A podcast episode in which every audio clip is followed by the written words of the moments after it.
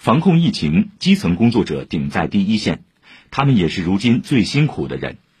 每个人扎紧防疫篱笆，就是为这些最辛苦的人减负。围绕疫情防控，委员们纷纷献计献策，请听报道。医卫界别预备会议分组活动上，静安区卫健委主任叶强顶着明显的黑眼圈。这轮疫情防控，静安区的任务特别重，他和团队已经整整坚守了七天七夜。所有的队员都这样，就是我们叫闪睡闪醒，就有时间赶紧睡会，有事的赶紧醒过来。流调、采样、检验，防疫工作环环相扣，许多基层一线人员日夜奋战，许多人练就了让人心疼的闪睡闪醒技能。尊重基层，尊重一线，需要体现在一点一滴具体的行动上。沈伟涛委员发现，我们的防疫人员现在做了很多的工作，有些是他应该做的，有些是他额外做的。这些额外做的工作，我们能不能通过其他的手段让它稍微少一点，是重复的中间减少？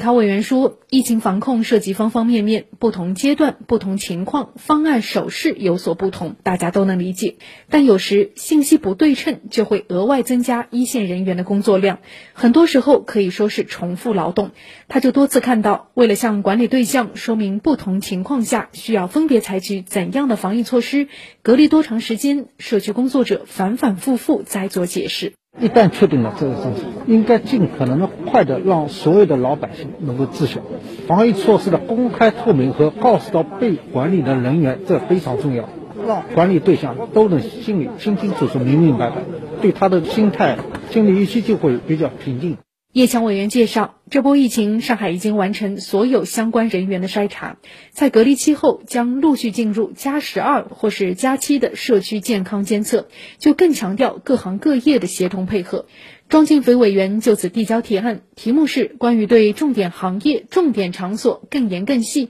持续做好疫情防控工作的建议，提出诸如商场、超市等人流集中的地方，将防控安全纳入制度管理。方方面面的人都是非常辛苦的，有一个地方疏漏，可能就会带来很大的影响。一个人的放飞，害了一座城。但是你所造成的损失是没法去挽回的，无法估量的。尤其像商场保安这些重点岗位，要加强岗前培训，杜绝有人用截屏图片代替现场验证健康码。在庄俊飞委员看来，只有全社会都紧绷防疫这根弦，才能既为自己减负，也为防控工作减负。因为你看熟悉了，你就知道我们每个绿码上面一个时间一直在跳的，你要看是不是当场点开来的那个绿码。所以我们想每一个地方，其实我们都扎紧了篱笆，我们的防控才能是做到铜墙铁壁，万无一失。以上由记者孙平、胡明珏报道。